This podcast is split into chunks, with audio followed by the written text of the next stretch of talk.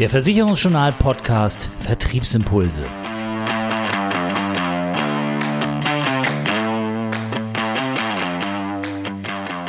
Unser Thema in diesem Podcast Cyberrisiken und wie ich als Vermittler die Absicherung meiner Kunden richtig angehe.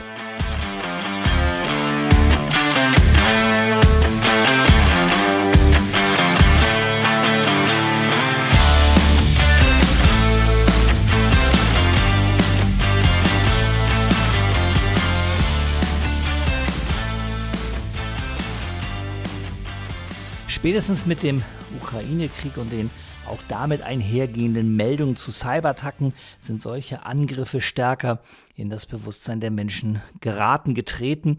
Auch natürlich und gerade wahrscheinlich auch im gewerblichen und im unternehmerischen Bereich. Die Erkenntnis vieler Firmen, wir müssen gewappnet sein, wenn so etwas uns vielleicht ja, aber welche Risiken sind denn eigentlich im gewerblichen Bereich mit einer Cyberversicherung abgedeckt? Und welche Risiken gibt es überhaupt? Erkennen Unternehmen diese Risiken überhaupt oder wie ist so die eigene Gefahr? Wir wollen mal versuchen, das ein bisschen aufzudröseln und haben uns im Podcast heute jemanden eingeladen, der uns die Fragen dazu beantwortet.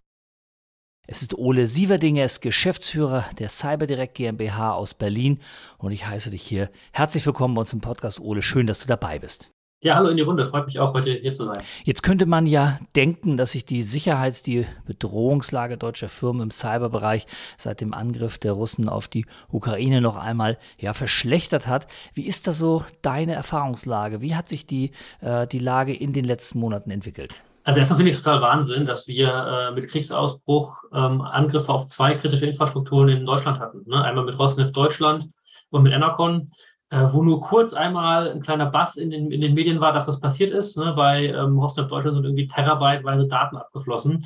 Und mir fehlt so ein bisschen die journalistische Aufarbeitung dieses ganzen Themas. Ne? Was hat das für Konsequenzen? Was bedeutet das eigentlich?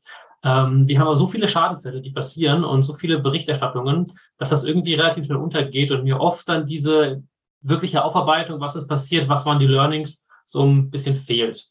Ähm, wenn ich mir generell das Schadenbild angucke, ist schon das Gefühl, dass 2020, 2021 sehr stark schadenbelastet war mit Kommunereignissen, mit einem sehr hohen Druck auf den Schadenquoten auch von den Versicherern und das Jahr 2022 und auch jetzt der Beginn von 2023 immer noch Schäden passieren, aber diese Dramatik und diese Anspannung, dieses rasante exponentielle Ansteigen von, von Schadenfällen ein bisschen entspannter geworden ist. Inwiefern, inwiefern da der Zusammenhang zum äh, Ukraine-Russland-Konflikt ist, lässt sich natürlich schwer sagen oder nur spekulieren. Ne? Insgesamt werden Cyberattacken medial ja wenig beachtet, wenig bewertet. Ähm, wenn was richtig Großes passiert, Rosneft, du hast es angesprochen, dann sieht man schon mal in der Presse, dann spiegelt sich das schon in der Berichterstattung wieder.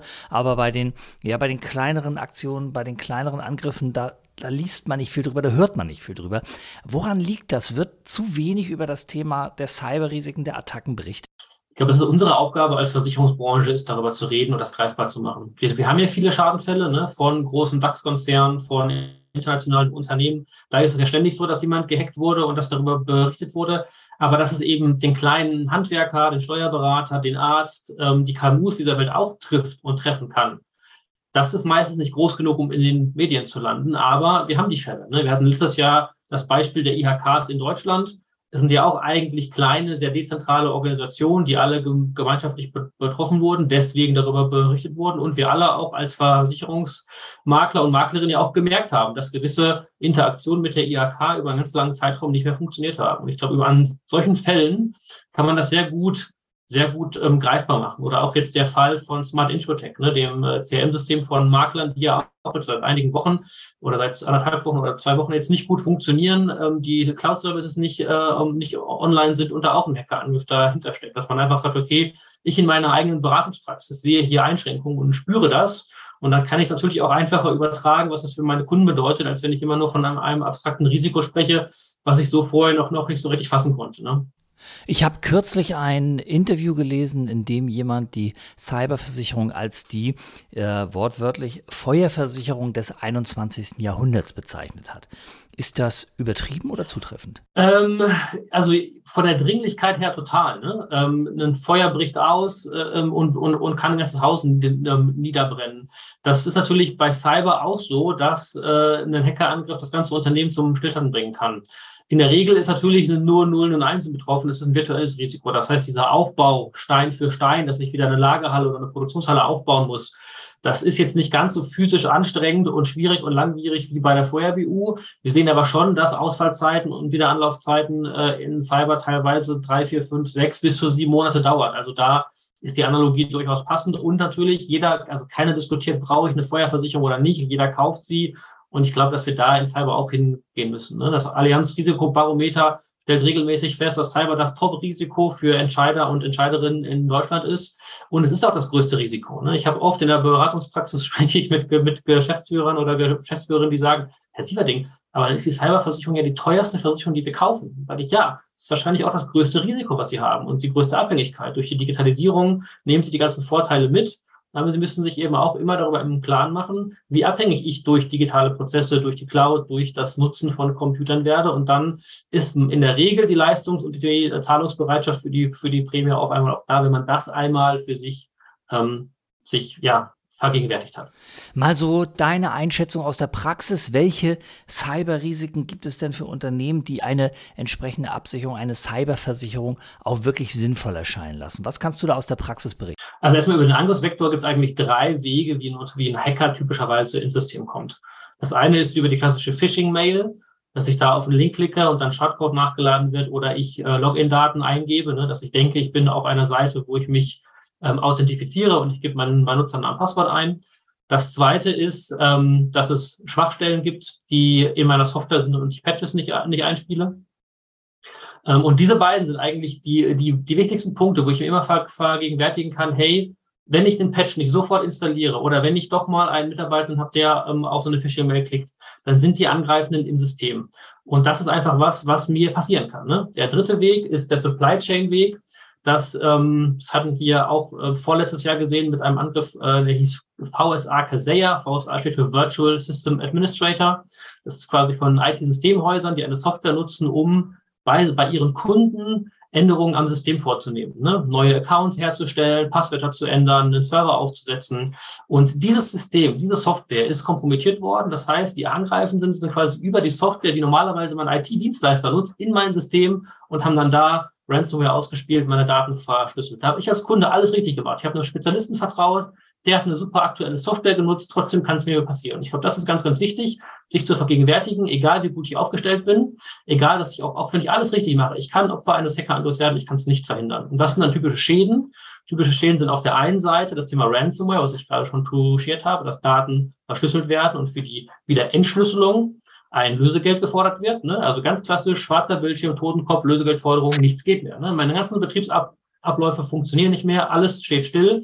Und das ist eine enorme Stresssituation, eine, eine, eine enorme Krise, wo ich ja nicht mich darauf vorbereiten kann oder, oder schulen kann, wie ich, wie ich damit, damit, damit umgehe. Und ähm, der Hauptkern der, der Cyberversicherung ist da erstmal 24-7 Krisenhotline, Experten an der Hand zu haben, die 24-7 nichts anderes machen, als sich mit solchen Fällen auseinandersetzen und mir wirklich auch dann aus der Patsche zu helfen und, und mich zu begleiten. Was ist eigentlich passiert? Wie kann ich jetzt ähm, für meine Kunden eher erreichbar sein? Wie, wie kommuniziere ich mit, meinen mit, mit meinen Mitarbeitenden? Ne? Auch eine gute Frage, wenn auf einmal E-Mail und Telefon nicht mehr funktionieren. Und ähm, dann das Thema Betriebsunterbrechung. Ne? Das ist so das, dieser eine Strang Ransomware. Der andere Strang sind die Daten. Ne? Wenn der Hackende auf die Daten Zugriff bekommt, kann er die rausziehen aus dem System und dann für die Nichtveröffentlichung dieser Daten ein Schweigegeld fordern.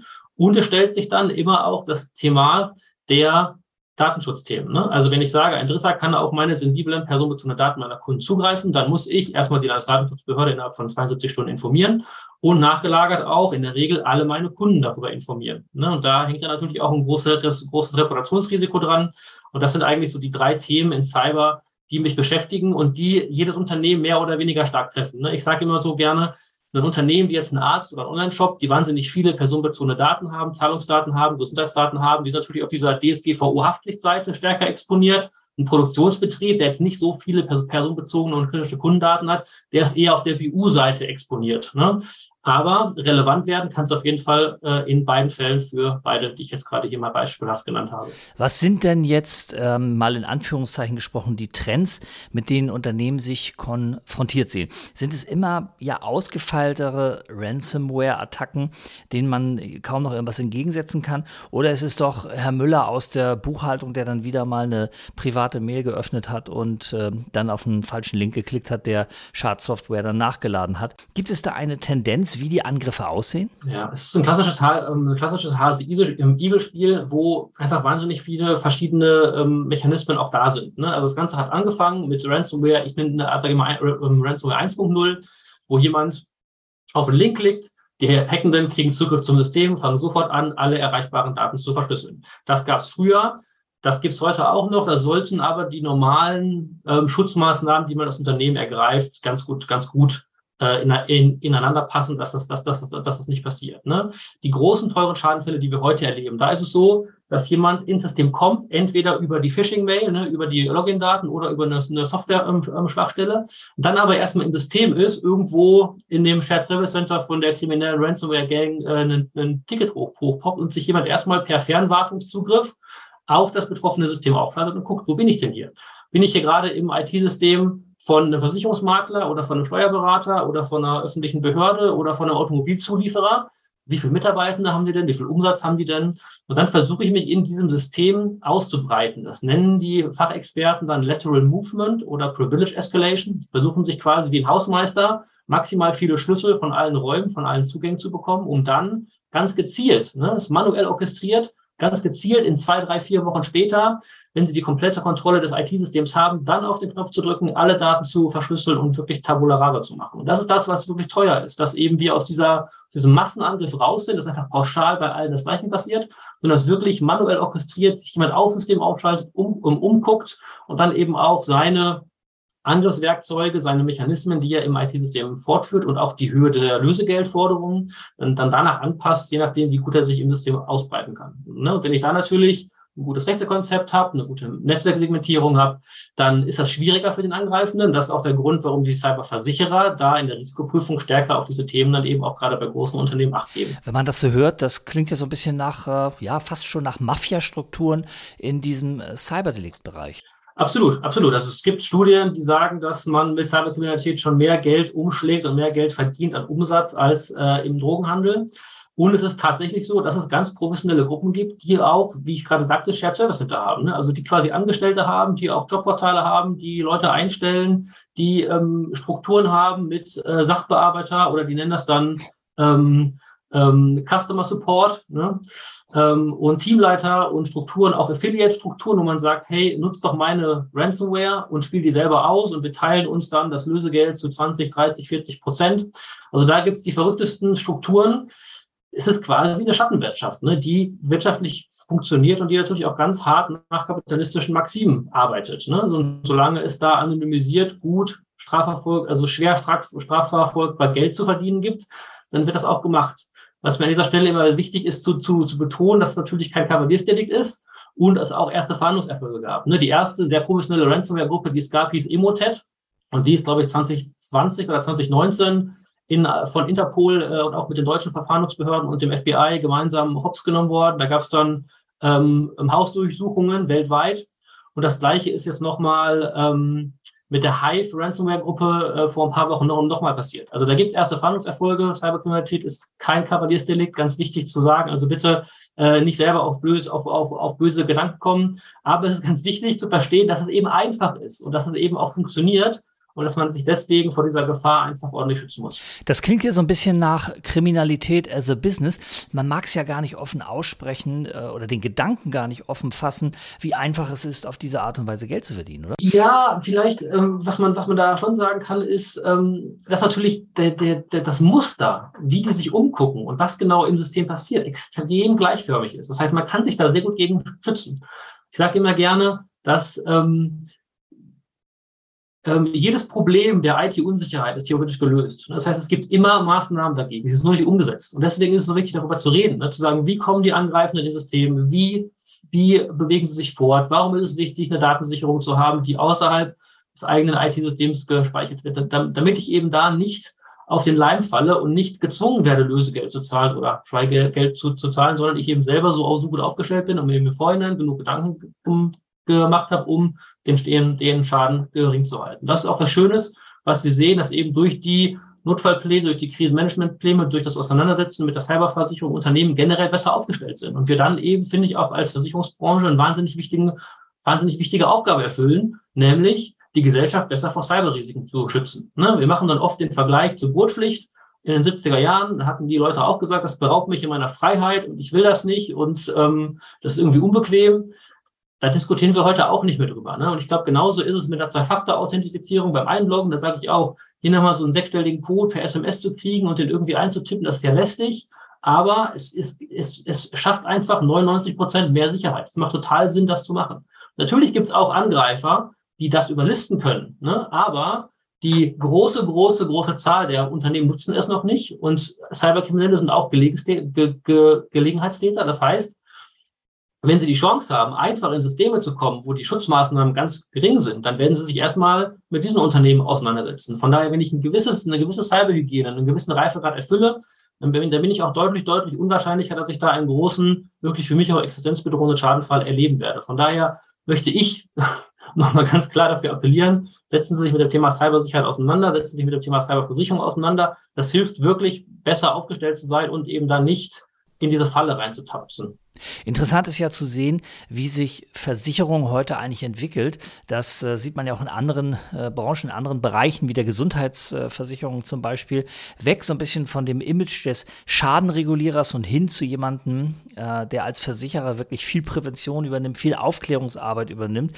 Das ist ja ein Trend, der sich auch in anderen Bereichen, wie jetzt eben in der Cyberversicherung, deutlich zu manifestieren scheint. Ja, wir leben in einer immer komplizierteren Welt. Es wird immer kom komplexer und da ist natürlich auch Einfachheit, Verständlichkeit ein sehr wichtiger, ein sehr wichtiger Punkt.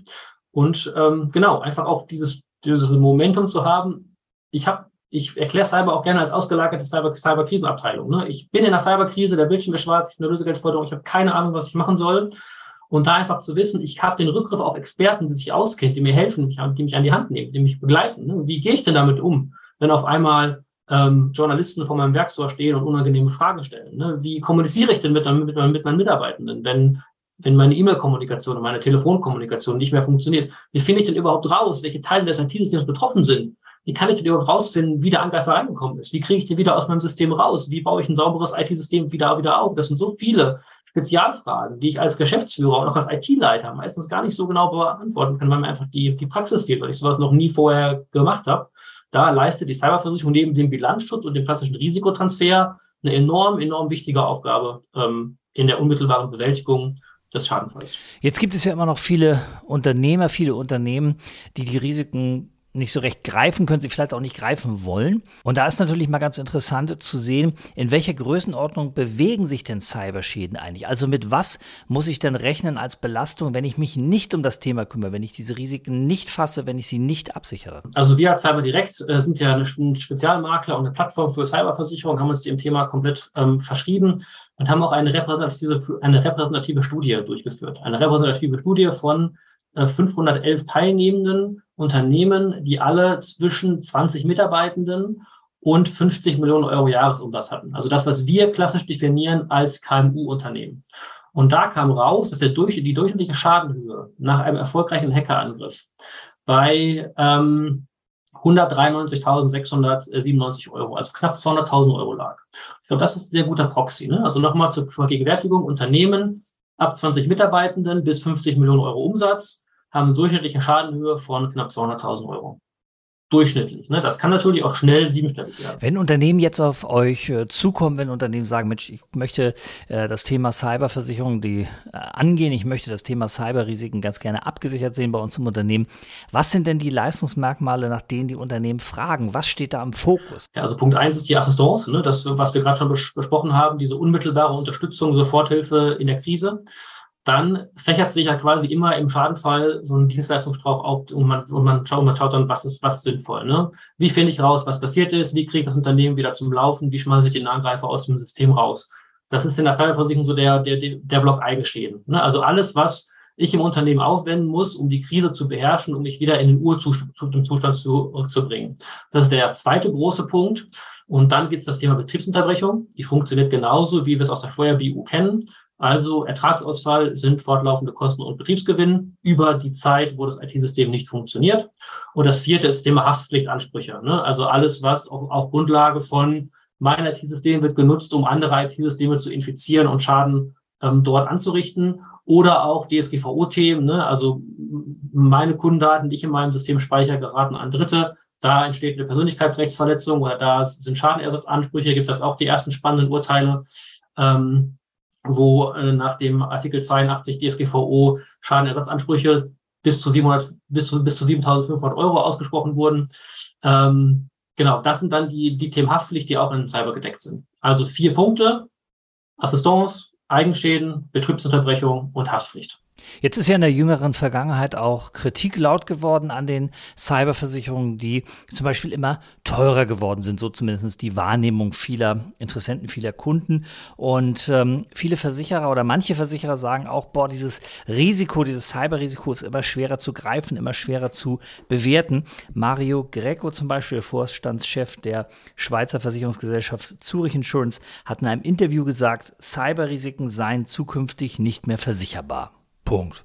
Was ist deine Meinung dazu? Also wenn man den Artikel liest, dann bezieht er sich ähm, sehr stark auf Risiken, die durch Cyber entstehen. Ne? Also zum Beispiel Sachschäden oder auch Personenschäden. Ne? Er hat, glaube ich, auch ein Krankenhausbeispiel genannt die klassische Cyberversicherung, von der wir jetzt gesprochen haben, das ist eine Vermögensschadenversicherung, ne, die mir hilft, mein IT-System ist betroffen und ich muss das IT-System wieder zum Laufen zu bringen. Und ich glaube, da vermischen wir sehr viele Themen. Ne. Ähm, der Artikel wird immer oft zitiert im Bezug auf Cyberversicherung, bezieht sich aber eigentlich, glaube ich, auf die klassische Haftpflichtversicherung. Von, von, von, von, von daher, was wir sehen, in klassischen Sparten ist, dass Cyber, dass Cyber immer mehr ausgeschlossen wird. Ne. Und was wir sehen, ist, dass in der normalen Cyberversicherung die Underwriting-Kriterien hochgefahren werden und die Preise auch hochgefahren werden. Vor allem im großen Industriesegment. Ne? Also wenn wir jetzt über Milliardenumsätze, über internationale Pro Programme sprechen. Im deutschen KMU-Segment, ne? also der Schreiner, der Metzger, der äh, Steuerberater, der Online-Shop, ähm, da sehen wir das jetzt, weshalb wir direkt über unsere Plattform noch nicht so sehr, dass da jetzt massiv die Preise steigen oder massiv ähm, an den Risikofragen geschraubt wird. Ähm, da ist noch sehr ein diffuses Bild.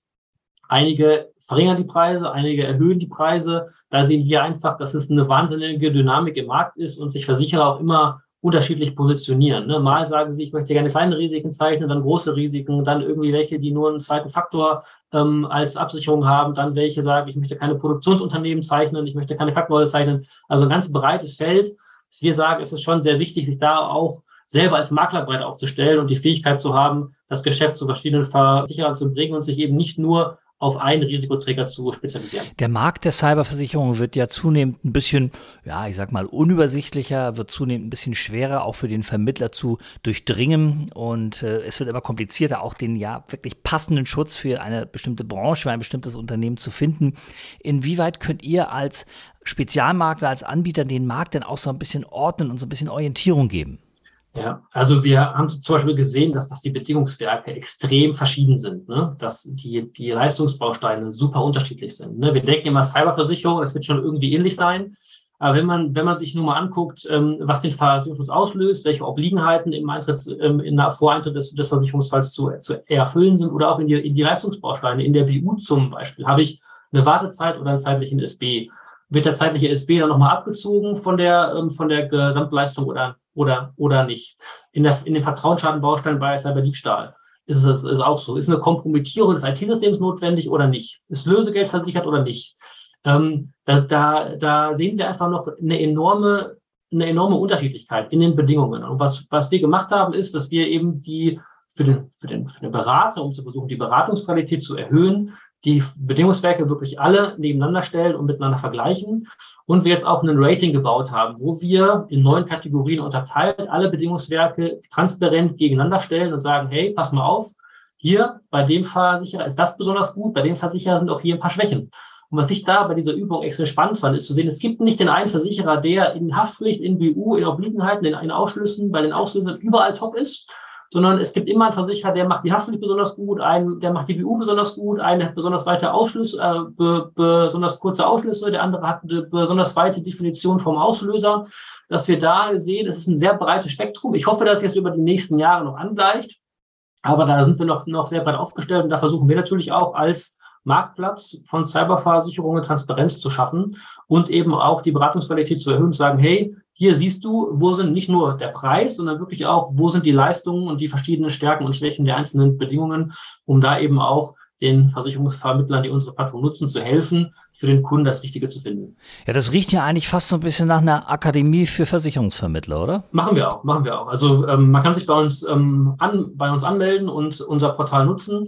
Wir haben auch Online-Schulungen. Was wir aber auch sehen, was ein enormer Erfolg war in den letzten Jahren, ist, dass wir sogenannte Bootcamps anbieten, ne? wo wir Versicherungsmakler und Versicherungsmaklerinnen einladen und sagen, hey, du hast Lust auf Cyber, das ist für dich erkannt, dass es ein echt cooles Vertriebspotenzial ist, aber du hast noch so ein bisschen Scheu, traust dich nicht so richtig ran, sagen, hier machen wir einen zweitägigen Intensivkurs, der auch IDD-Beratenpunkte gibt, wo man einmal von der Pika auf, auf Cyber lernt. Also, was sind die Auslöser, was sind die Leistungen, wie funktioniert das, ähm, was sind typische Risikofragen, was steht dahinter? Und dann eben auch, was sind typische Einwände im Vertrieb, ne? wie kann ich so ein Vertriebsgespräch aufbauen, weil sie einmal so ein Rundumpaket geschnürt, wo man sagt, hey, ähm, wenn ich da aus den, zwei, aus, aus den zwei Tagen rausgehe, dann, dann traue ich mich auch, Cyber erfolgreich in meinem Kundenbestand anzusprechen und zu vermitteln. Und wir sehen auch, dass ähm, die, die Bestände auf unserer Plattform bei Teilnehmenden des, ähm, des Bootcamps, ich habe es mal ausgerechnet, ich glaube, sechsmal so hoch sind wie der restliche Durchschnitt. Also da sehen wir, dass das wirklich bei vielen so ein Aha, so ein Aha, einen Aha, einen Aha-Effekt kreiert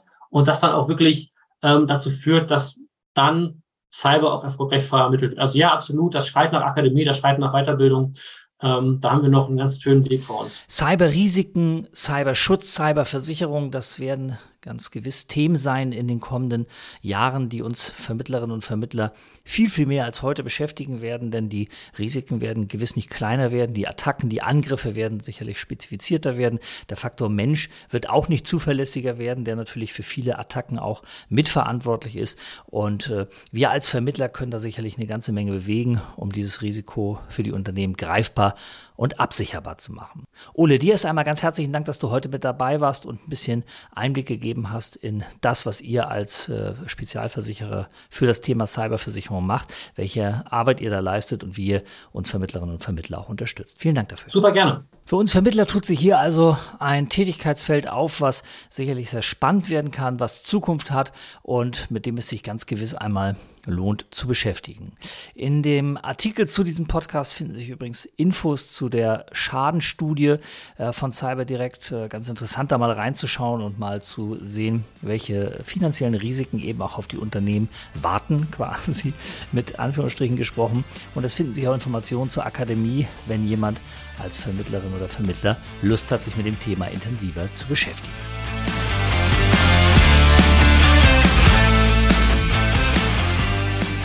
Das war die aktuelle Ausgabe vom Versicherungsjournal Podcast Vertriebsimpulse. Zusammengestellt und gesprochen von Oliver Mest. Mehr Themen rund um die Beratung und für den Vertrieb gibt es täglich auf www.versicherungsjournal.de.